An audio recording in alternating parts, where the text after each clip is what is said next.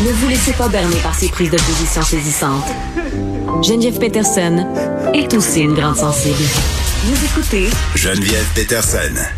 Tout le monde se demande un peu qu'est-ce qu'on peut faire euh, pour l'Ukraine, pour leur venir en aide. Il y a des gens qui veulent envoyer des vêtements, de l'argent, euh, même des denrées. Là, Euh, tout le monde est un peu en mode qu'est-ce que je peux faire pour aider les Ukrainiens? Et c'est peut-être dans ce contexte-là qu'il faut se poser la question par rapport aux organismes d'aide humanitaire euh, dans un conflit comme la guerre en Ukraine, à quel point aussi les droits humains sont menacés dans cette région-là. Là, je le disais tantôt, le président ukrainien qui parlait de crimes de guerre, euh, voire même de crimes contre l'humanité. On est avec France-Isabelle Langlois, qui est la directrice générale d'Amnesty International au Canada. Madame Langlois, bonjour. Bonjour. Bon, euh, évidemment, ça nous touche. euh, la planète entière là, est, est avec les Ukrainiens en ce moment. Et depuis quelques jours, des millions de dollars euh, ont été euh, acheminés en aide an- humanitaire euh, à l'Ukraine. Expliquez-nous un peu comment cet argent-là est normalement alloué. Ben, c'est-à-dire ça, ça passe soit directement en, en- en bilatéral de euh, ou en multilatéral, donc à travers les, euh, les organisations humanitaires ou de pays à pays, ou alors c'est à travers euh, les, euh, les ONG humanitaires comme les Croix-Rouges, Médecins du Monde, Médecins sans frontières. Euh, je pense que ça s'est surtout rendu euh, auprès des ONG qui sont sur place dans les pays euh, limitrophes pour accueillir les, euh, les, les personnes réfugiées qui fuient euh, qui fuient l'Ukraine. Sinon, l'aide qui est acheminée en ce moment à l'Ukraine directement, euh, c'est beaucoup euh, de l'aide pour euh, les, les aider à, à faire face à, à- à la, menace. là. Oui, c'est ça. Parce que c'est quoi les, les plus grands besoins en aide humanitaire dans, dans un contexte comme celui en Ukraine euh, en ce moment? Ben, c'est que les gens vont manquer de nourriture, ils vont avoir besoin euh, d'ab- d'abri, euh, donc des lits, des couvertures, euh, des choses comme ça. Mais habituellement, c'est en périphérie, à des fois à l'intérieur du pays, puis ensuite euh, à l'extérieur euh, du pays. Si on parle strictement euh, d'aide humanitaire. Et là, il y, a, il y a une aide à la guerre aussi qui est acheminée. Euh, donc Des armes, euh, des, des, des, des armes, trucs- de la oui. logistique, euh, des, des, des gilets par balle, par balle, pardon, Mhm. Euh, des trucs comme ça là, pour euh, des casques, etc., pour Euh, aider.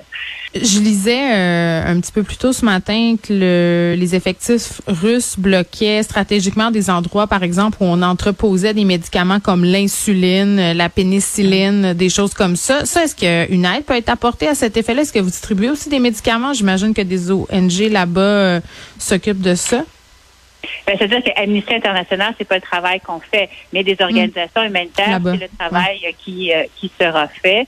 Et effectivement, euh, s'il y a de tels besoins, euh, on peut on peut être assuré que les, les grandes organisations humanitaires Mm. et euh, les, les pays qui font de l'aide humanitaire vont vont s'assurer de ça. Cela étant dit, si tel est le cas, euh, c'est ce qu'on appelle des crimes de guerre, éventuellement Ben, des crimes contre l'humanité, Euh, parce que il y a quelque chose d'aussi absurde que ça peut puisse nous sembler. Il y a quelque chose qui s'appelle le droit de la guerre. Donc la guerre, elle est légiférée au niveau international. Mm. C'est comme Et une éthique. qui ne peuvent pas être euh, faites.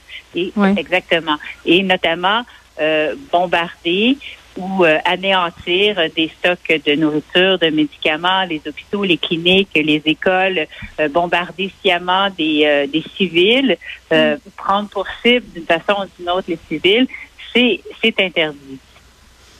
Oui, je disais euh, qu'il y avait un médecin de Saint-Jérôme qui voulait aller aider en Ukraine euh, dans les hôpitaux. Il était questionné par les journalistes sur le risque que ça représentait. C'est un père de famille aussi. Puis il disait justement euh, que bon, selon cette éthique-là dont vous parlez, c'est interdit de s'en prendre au, pers- au personnel soignant, de bombarder des hôpitaux. Mais on l'a vu dans plusieurs guerres. Là, il y a eu quand même des euh, des infractions à ces droits humains. Là. Ah, tout à fait. Ça arrive. Malheureusement, maintenant, ça arrive régulièrement. Là, c'est arrivé en Afghanistan, en Syrie, en Irak, où on a Mhm. sciemment euh, euh, bombardé des, des hôpitaux, notamment de Médecins sans frontières. Euh, cela étant dit, mais c'est sûr qu'à certains, certains moments, on va avoir besoin d'aide euh, euh, médicale pour. euh, bien sûr, il y a des médecins, bien sûr, il y a des infirmières euh, sur place, euh, mais on peut penser qu'une partie de ces personnes-là vont vouloir aussi fuir, trouver refuge ailleurs. Euh, beaucoup vont rester, mais ça sera pas suffisant. Il va y avoir, on va avoir besoin de- de- d'aide tout dépendamment de l'ampleur des des bombardements et de, de l'ampleur des des victimes civiles, mais aussi les, les combattants eux-mêmes. Il faut, faut garder en tête qu'en Ukraine, on a demandé à tous les hommes de 14 ou 16 ans, je me rappelais plus, à, 60 ans. c'est 18 à 60 ans, puis on, oui, on, oui. Et donc, euh, c'est des personnes qui vont certainement faire preuve d'un grand courage, mais qui euh, n'ont pas nécessairement l'équipement militaire pour les protéger d'une part et mm. qui n'ont pas nécessairement non plus le, les qualifications. Et on peut supposer qu'il peut y avoir encore plus de dégâts. Euh, euh, et de personnes blessées et, euh, et tuées, euh, y compris aussi du côté russe. On a quand même mm. Lu à quelques endroits où il y avait quand même eu plusieurs pertes du côté russe. Et il faut venir en, en, aide à ces, à ces soldats, mm. soit blessés, soit, soit tués aussi. À votre connaissance, Madame Langlois, on est au sixième jour du conflit en Ukraine. Est-ce qu'il y en a eu des violations des droits humains? Ben oui, d'abord, juste l'entrée en guerre, c'est-à-dire l'invasion de la Russie, euh, l'invasion d'Ukraine par la Russie est une contravention au droit international parce qu'il n'y avait pas de raison. Donc, c'est de fausses raisons. Donc, déjà en partant, euh, il y a une contravention à, ce niveau-là. Ensuite, euh, il y a eu il y a eu des bombardements dans des zones civiles, même près d'écoles. Donc ça, ça, on sait ça. et il y a des, juste l'utilisation aussi de d'armes, de, munitions qui sont interdites. Euh, je sais pas comment ça s'appelle en français, les cluster, cluster bombs. Ça, c'est des, c'est des, c'est des bombes qui contiennent d'autres bombes euh, et qui font énormément de dégâts parce que ça s'en va un petit peu partout et ça éclate à n'importe quel moment. Et ça, c'est interdit. Euh, mais on sait que les Russes les ont utilisés. Bon, il y a la question des réfugiés là, qui convergent euh, évidemment vers la, la Pologne. Euh, beaucoup, beaucoup de gens, des centaines de milliers de personnes. Euh, et on pouvait lire dans la presse ce matin que des réfugiés racisés étaient mis de côté, en fait, étaient considérés presque comme des citoyens de deuxième classe par les autorités polonaises. Mm-hmm. on, les laissait rentrer seulement s'il y avait de la place pour les vrais Ukrainiens. Oui, bon, mais ça, c'est un, des gros problèmes parce qu'effectivement, les pays limitrophes, dont la Pologne, se sont montrés très ouverts à, accueillir les réfugiés euh, de, de l'Ukraine, mais ce sont des pays qui sont qui ont des politiques extrêmement répressives à l'égard de l'immigration qui vient de l'Afrique, hmm. de l'Asie, du Moyen-Orient.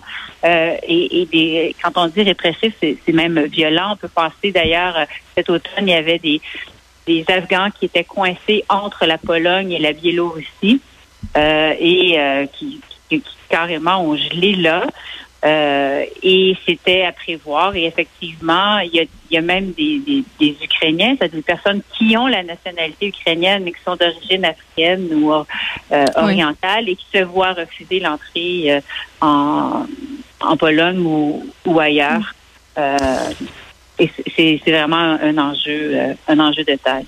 Oui, ça avait l'air quand même de toucher euh, beaucoup de personnes. Francis Isabelle Langlois, merci, qui est directrice générale d'Amnesty International Canada.